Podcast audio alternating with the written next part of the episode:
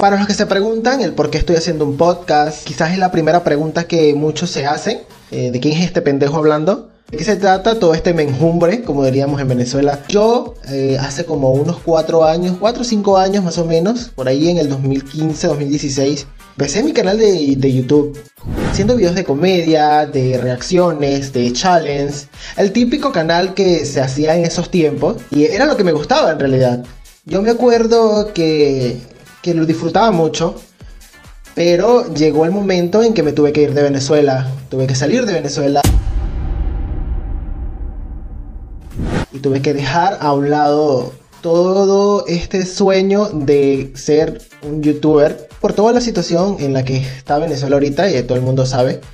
Era difícil para mí porque era lo que yo quería, lo que yo siempre soñé. O sea, siempre quise estar en la televisión o estar en un medio de comunicación.